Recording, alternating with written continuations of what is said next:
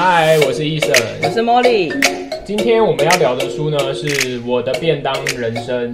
我的便当人生的作者是原里乃雅美，那他是一个超人气的便当部落客。那跟我们大部分人一样啊，其实他也有在。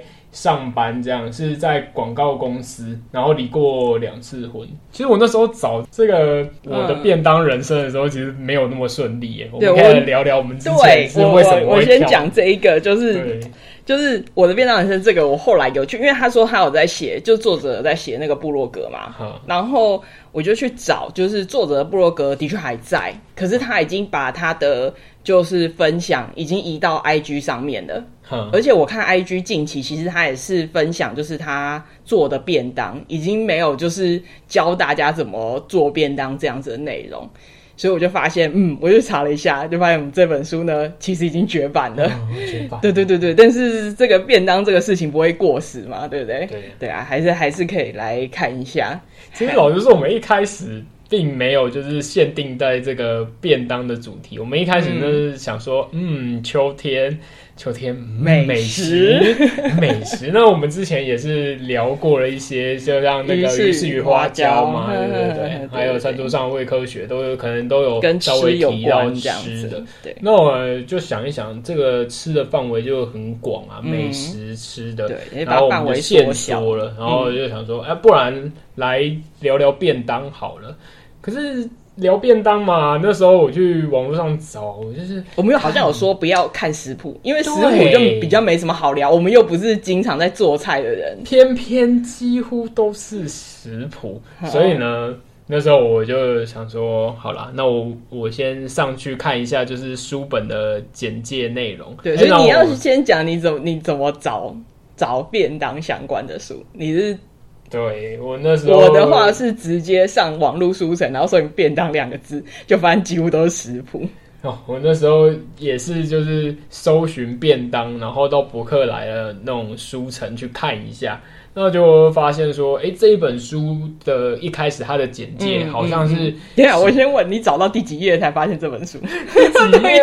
我觉得蛮后面的，因为我前面翻 都是看起来都是食谱的，然后好不容易找到一个，就是它里面写，感觉说便当就是他的，就是跟他的人生是息息相关，所以它里面的很多叙述其实就是他的，例如小孩啊，他的先生啊。或者是他可能、嗯、呃男朋友啊，都是跟他便当有关系。我、想说，哇，那这本书 OK 了啦，没问题。想说应该是一个跟便当有关的散文。对对对，嗯、结果必须说这本书还是很多食谱，就是它基本上还是食谱书。书因为那时候我我就有说，那时候我发现，哎、欸，哇，这本书已经绝版了，所以买不到嘛，就只好上图书馆查。嗯、就图书馆的书预约，然后借到，一打开，嗯，我想说。那时候我们不是讲说不要食谱吗？为什么医生找了一本好像看起来是食谱书的？没有，我努力了，就是找到。那你那时候是怎么找到就是另外一本书？对，我刚才有讲嘛，就是我们、嗯、就是我说我就是一样查那个就网络书城去查。所以出来的果然就是，我原本想说找一本就是在讲，比如说便当的历史啊这一类的，或是有什么跟那个美食啊文化相关的书有提到，就是至少它便当是它一个一大章节的主题的那一种。嗯嗯，其实好像看不太出来。然后不管怎么样搜寻，它可能就是。真的像是介绍便当的，只有那种介绍铁路便当的漫画。铁路便当，对，我不知道你有没有找到有一套就是介绍铁路便当的漫画。嗯、后来想说这样不行，那我就用那个直接用 Google 找好了，找便当，然后就发现原来便当的历史很多，它都是单篇文章，嗯，就把它讲完了。我想说哇，那那这样怎么办？我到底要怎么找那个便当的书？嗯、后来我就。找一个朋友的网志，因为我知道他就是看了很多就是跟那个美食相关的书，然后我就去找他网志上的一些书评跟感想，然后就直接搜寻“便当”两个字.然后他就跑出一本小说，然后我们这个月的后半我们会来讨论那本小说，就先卖个关子。对，但是我必须说。没错，那一本小说真的是蛮好看的。好，我们讲一下，我们现在来聊聊我们今天的便当人生。虽然说是大部分可能都还是食谱，但它里面其实也有提到，就像我刚刚讲的，他有讲他第一次就是呃原本要做便当给她男朋友的状况，嗯嗯嗯、结果奶奶看不过去，就是直接接手，然后还有就是。就是她的那个先生，但是后来离婚了啦。哎、欸，我要先讲那个男朋友，我觉得其实她那男朋友没有继续交往也也是蛮好的，不是还都做便当给他吃，还还咸，你知道吗？那边讲说那个拿哎、欸，怎么怎么吃那个炒饭付筷子，而且还不是不好吃，对，对没有不好吃啊。欸、炒饭用筷子吃也可以吧？没有不行吧？但是他不太会用筷子吧？然后我觉得他也是人很好啊，就是很感谢他，虽然就是跟他先生离婚，嗯、他还是做一个很豪华的三层便当给他先生，一个说再见的便当，对，一个说再见的便当。对对对。然后到最后还有就是他的小孩。他的小孩也是可能有去郊游或什么，妈妈就是会带那种，好像是他儿子说希望有什么样的便当，他特别准备了，没错，对，就没想到有一些有一点瑕疵啦，结果就是儿子就是有点难过，就是妈妈骗人，对，哭，但是他的生活真的是离不开便当，他自己在那个就是上班呢，因为他不在刚刚讲嘛，在广告公司上班，对，他的。一个月也是满满的都是便当，为什么这样讲呢？他就开始介绍他的一个月会有好几个不同的周，像第一周呢，他就认为是肉食周，嗯，嗯，因为。刚领薪水，对，然后呃领个薪水就是那个超市嘛。嗯、他说正常来说啦，他都是从蔬菜那一圈开始逛，然后但是领薪水就不一样了，就是直接开始逛肉品区，买爆，然后什么猪排之类的都出来了。嗯、所以第一周特别开心，那是他的第一周。然后第二周开始呢，就是角色扮演周。为什么叫角色扮演周呢？因为你第一周已经买了豪华食材，嗯、但是总是会 stand 啊。就是你还是要换一点不一样，例如说原本用炸的，它可能就变成用烤的，或者是它可能用不同的方式去料理那个食材，它可能原本是只有。呈现就是圆形的食物，那可后面可能拿豆皮啊去卷它，去包它之类的。对，就是角色扮演中。对，他后面还有一讲到一个卷卷工，嗯、我觉得这名字很可爱。就是、哦、其实呃有看一些那种 YouTube 上面的那种便当教学，都有讲到类似的技巧。嗯、因为你同样的菜就是重复吃，就是很无聊，对，所以你就是帮他做一点打扮，看起来不太一样这样子。卷卷工就是在讲，就是刚才医生讲，用豆皮可能给他卷。起来，然后变一个样子。对啊，或者用那种薄薄的肉去包，也是很不错。或、海苔这样子，嗯，然后再来就是他进入他的第三周，嗯、他的第三周是呃懒人周。为什么叫懒人周呢？因为他是。工作满档的时间点，嗯、他必须要很快速、很轻松，他才会想要带便当做便当。嗯，嗯所以呃，这一周的食物基本上大概都是微波居多，就是只要微波就能成型。他、嗯、后面也有讲到啦，就是用什么方法，然后可以做到这个懒人粥要处理的方式，就是可以节省一些功夫，这样子，对，就是花少一点的时间做便当，但是便当也是很不错。没错，然后最后一周就是极品周啦。既然有发新的那个，那就是要月底嘛，月底六六十周月底，对啊，没有薪水的时候怎么办呢？那就是说用库存啊，或者是还是买一些食材，但是就可能比较便宜，营养、嗯、可能不变吧，类似黄豆芽之类的，嗯、就是就是便宜又营养的东西。嗯、对啊，他就把它区分成这样。你看这样是不是真的是跟他的生活就是息息相关？对，我觉得，而且他就是把做便当，就比如说我跟医生，就是我们可能就是对便当没有那么热衷，真的有需要带便当的时候，嗯、其实我们大部分是可能就是晚餐多做一点，其实在带带剩菜，对 对对。可是你说剩饭，其实也没有到那个程度，因为你就是为了这样子晚餐多做一点，但是它其实并不是真正的便当菜。但是我们这位作者，他就是很认真在面对他的便当，是特别为这个便当做菜。对，嗯，而且他会用便当来抒发他的情感，我觉得这点也是蛮妙的，嗯、就是他可以借由帮他先生带便当，然后他可以饭的多寡啊，或者是菜色的丰富，或者是用一些方式去表达他的情感，而且对他而言是有抒发效果的。嗯嗯，就是吵架。对啊，对，然后就是只有一颗酸梅，然后都白饭之类的。他是自己讲说自己什么坏坏媳妇便当，但是我看的感觉是没有，他还是有帮她老公带便当，不是。就是已经很好了。如果真的吵架，我才不会帮对方带便当。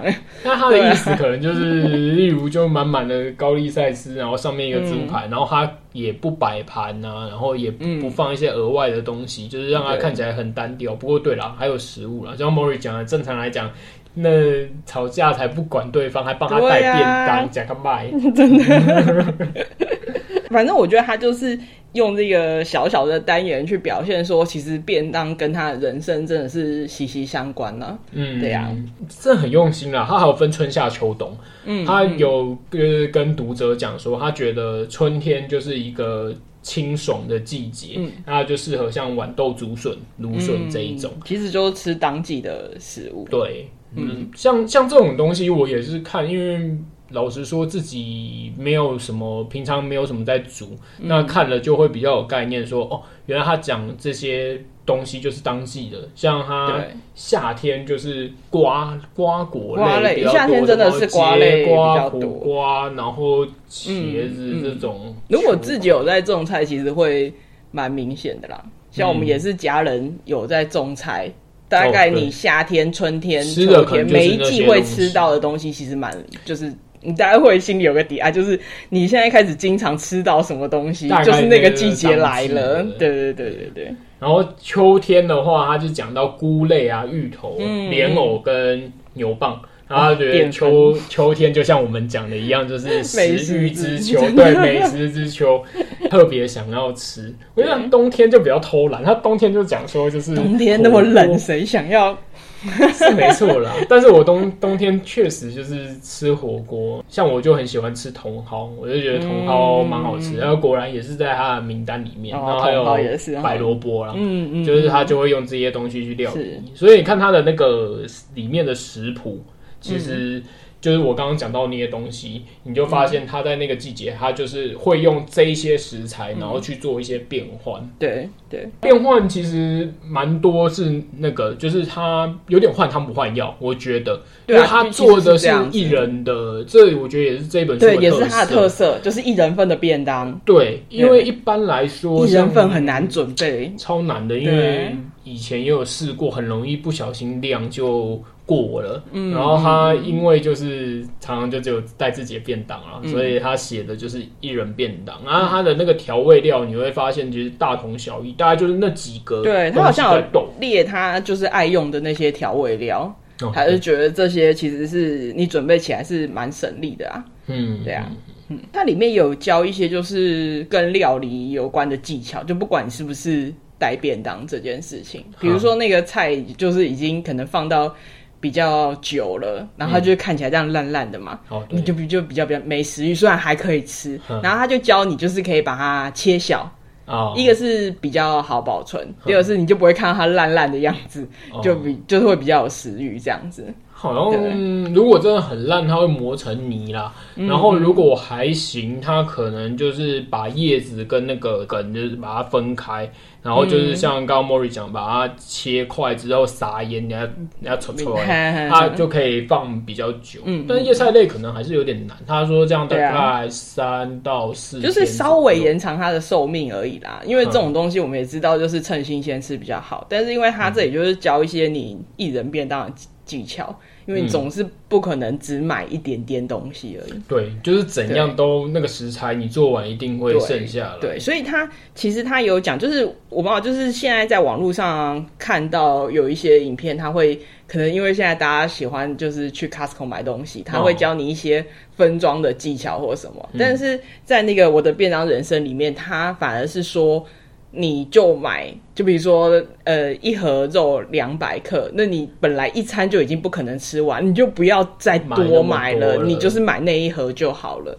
他反而不是那种觉得说，哎、欸，你你可以一次，比如说大量比较便宜，就大量买进来，然后再教你怎么保存。他就是跟这个方向是，呃不太一样的。我那时候看到觉得蛮特别的，嗯，因为现在听到常常都是哦买大量便宜，然后我要怎么去。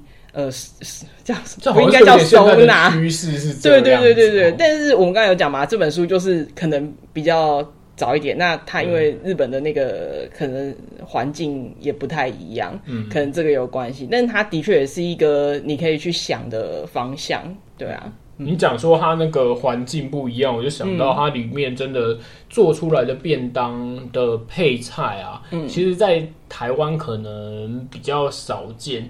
像他会讲那个，诶、欸，那种腌萝卜啊，或者是什么、嗯、呃牛蒡莲藕那种，或者干货那种柴鱼片、昆布、樱花虾、小鱼干，这种我觉得都是日本比较常见的东西。嗯、我觉得台湾带便当好像比较不会这样，虽然那些东西很方便，也是常备菜，对，但我觉得说台湾便当比较少。嗯，因为现在很方便啦，所以台湾带也是可以买得到这些食材，但是它可能比较不会出现在我们一般。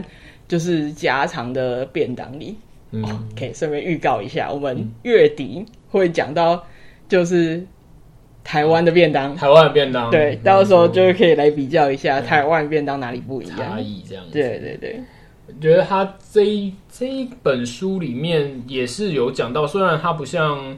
呃，就是现在流行的好事多那个分装，但它一样有讲到那个腌肉品之类的，嗯、他也会提前先，因为我们刚刚有讲到他。有那个嘛，就是懒懒人周，因为那一周就是要加班嘛，对，对不对？就是用一些已经算是半成品，半成品。例如他买了鸡肉回来，嗯、他就先拿去微波个可能一分一分半这样子，嗯、然后拿去腌。他就是那种、嗯、我刚刚讲嘛，他调料可能就那些啊，例如味醂啊、酱油啊，或者是那种醋之类的，他就把它搅一搅之后，然后。它的肉就呃微波，然后微波完之后丢密封袋，密封袋里面，它就放在冰箱里面，可能放个一天一一两天之后，它有吃进去了，再把它放冷冻，嗯，就可以等到它你看第三周那懒人粥的时候，它就可以使用，就就，就很方便，嗯、因为它已经半熟了，对，然后再加上我刚刚讲的那些常备菜，其实原本就不需要什么。特别的准备，就是平常就会备着啦，对，对，所以它它就可以很快速的，就是把它的料理做出来。嗯、而且我觉得很特别的是，我不知道是这是日本特别，还是说只是因为我没有在做便当，做便当 我都没有在做便当，直接把食材丢进微波炉里面微波十五分钟，然后让食材直接熟。因为在我们、嗯嗯我自己啦，不要说我们，嗯、就我自己的印象中，微波炉都是拿来加热用的，嗯、比较少是拿来做饭。其实也是可以拿来做料理。其实，嗯、呃，至少我知道，就是逛书，我自己没有在做菜，但是逛书店的时候，有时候会看到类似像它就是专门微波炉料理那种。No. 也是有，就像你会看到电锅料理或什么，而且现在就是，嗯、呃，其实一些家电都蛮发达的，它可能很多都能一机多用。有有可能，现在真的很多这种，嗯嗯，就是，但是不知道好不好用了，因为我自己的概念是，你你很熟悉它的用法的时候，可能也是非常好变化了。那这本书它其实也没有讲到这么复杂的部分，它微波炉就是微波炉，对，它就，因为它毕竟它写的东西就是大家都可以做的。对，你看我是个上班族，我都可以这样做出来，你一定也行。我觉得这本书它就是有这种感觉，而且我我突然想到，它其实有强调就是。我们有时候会觉得，甚至是我的确有听说有朋友是这样做，他可能就会，嗯、比如说他是就是礼拜一到礼拜五上班的上班族，嗯、然后他可能就会用礼拜天的时间，然后准备一些常备菜，嗯、然后供他下个礼拜便当使用这样子。嗯、但是就是这个我的便当人生的这位。作者他就有讲说，他觉得不要用六日去准备便当，这也蛮特别的。对，因为他觉得六日要好好休息。对，他是平常晚上煮就顺便备，就是你嗯煮晚餐的时候就顺便。就是跟一般的那个观念好像不太。对，但是他不会像我跟医生，就是我们其实就是把晚餐多煮一点，他又不是这样，他还是另外准备便当菜。嗯，对啊，对。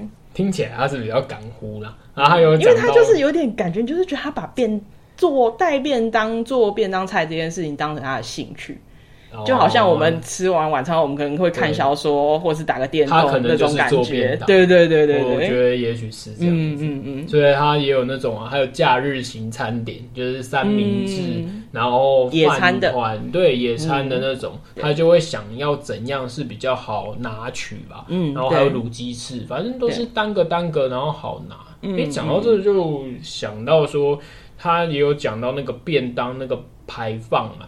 摆放的那个，对对对，就是方式也是蛮重要的，因为人家说色香味俱全，对对对，色也要有，就是说，对，要怎么摆才会比较看起来漂亮好吃。那我是觉得它里面有讲到说要把它隔开，对对，尤其是饭。对，我其实以前也都会觉得说，尤其是像我如果带便当，我都是要微波，所以我就会觉得说饭垫在底下，然后上面放菜，然后菜汤就会让那个饭不要。就不会这么干啦，啊。嗯、但后来有一回，我就把它试着分开放，就是看了书以后，就想要试着把它分开放，嗯、就发现也可以吃到饭的原味，我觉得蛮好的。嗯，对啊，如果怕它太干的话，就是我也是学一些同事，他们会放那个，就是有喷那个饮用水的餐巾纸盖在上面，这样子。哦，嗯，也是一种方法。对对对对对。因为想一想也是啊，有的时候中午可能公司订便当之类，那个便当来。我们不是那个饭旁边可能都还会有什么蛋啊，然后还有什么豆干什么之类的。嗯，它有的时候那个油就渗进去哦，还有那个主菜在放在上面嘛。嗯，对。主菜那个有些炸鸡腿或什么，或者是你吃烧腊便当哦，你那个饭整个就是烂掉。对，很恶心。所以我就觉得，诶，他这个是他讲这个，对对对，诶，真的，我其实有碰过以前。就是跟同事一起叫便当，然后他就是特别强调说，叫店家不要淋那个卤汁上去。我觉得淋卤汁这件事也是蛮看人的。哦，对对，呃，刚刚有讲到说他角色扮演之后不是会变换嘛，嗯，他就会把一些就是原本是 A 料理，然后给他加工，嗯、就例如说，哎、欸欸，原本是可能猪排啊。就是炸炸猪排或者什么哦，他就把它弄成猪排炒饭，把它切小块，嗯嗯、然后就是把它弄成猪排炒饭，或者是吃剩下咖喱，一般都是可能配饭吃，嗯，它就变成夹面包或者是什么，就是它会稍微变化变化一下，对对对，我就觉得它这个是蛮重要的，因为有时候一直吃一样的东西真的会生，可是你又不太可能说你今天煮的这个料理就是。刚好你就能把它吃完，我觉得这真的很难。对，它咖喱真的是一个很妙的东西。我之前、嗯、因为咖喱真的，如果你家里人少，其实咖喱基本上都会吃超过一餐啊。嗯，然后我我之前我记得我看一个日剧，他就有就是他家里就只有他跟他女儿两个人，嗯、就是主角跟他女儿两个人。然后他煮咖喱呢，他就要想好我咖喱接下来我要比如说像刚才讲说做就是夹。就是夹在面包里面啊之类，他要先想好他的咖喱要做什么用，然后要分什么时候吃这样子，大家先想好，然后再开始做咖喱。对，这个印象蛮深刻的，这个应该是大家都有的咖喱经验这样子。我觉得这一本书虽然它确实是食谱啦，嗯，但还是有蛮多东西就是可以看可以学，对技巧啦，我觉得对他分享蛮多有趣的小技巧，而且我觉得最棒的就是它是一人份的哦，一人份真的很不错，现在真的就是很难，你可以看他这本书做参考，说如果一人份它量要怎么抓，你就可以配一下，它里面都有提供说它使用的器具量勺，然后它的一大匙是多少 CC。嗯，之类的都写的蛮清楚的，对，所以如果就是单身贵族有想要就是自己做料理的话，我觉得蛮值得参考的。对啊，觉得这本书是蛮有意思的。所以看完啊，我觉得误打误撞吧。虽然他后来还是 食谱，就是跟我想的不太一样，里面有一点小小的故事，但是他也有讲到很多就是呃做饭的一些基本的东西。你如果有。看过你就会比较有概念，然后还有当季的食材是什么，所以收获也算是蛮多的，啊嗯嗯，就是蛮丰富的。你就一开始觉得这本书，哎，好，好像其实没有很多内容的感觉，但是它其实讲了蛮多东西的。嗯，对，所以好了，算了，虽然它还是食谱书，但是 OK 啊，对啊，也也是有获得蛮多，可能是也是因为它是呃一个布洛克，他就是。他在他的部落格发表不只是食谱，有很多他生活上的故事。对对对，所以对啊，也是读起来是蛮有意思的。嗯，好啦，那今天读书会就到这边喽。如果各位听众就是对于这本书有什么想法的话，欢迎在下面留言给我们。那我们就下次读书会再见啦！我是 Eason，我是 Molly，拜拜，拜拜。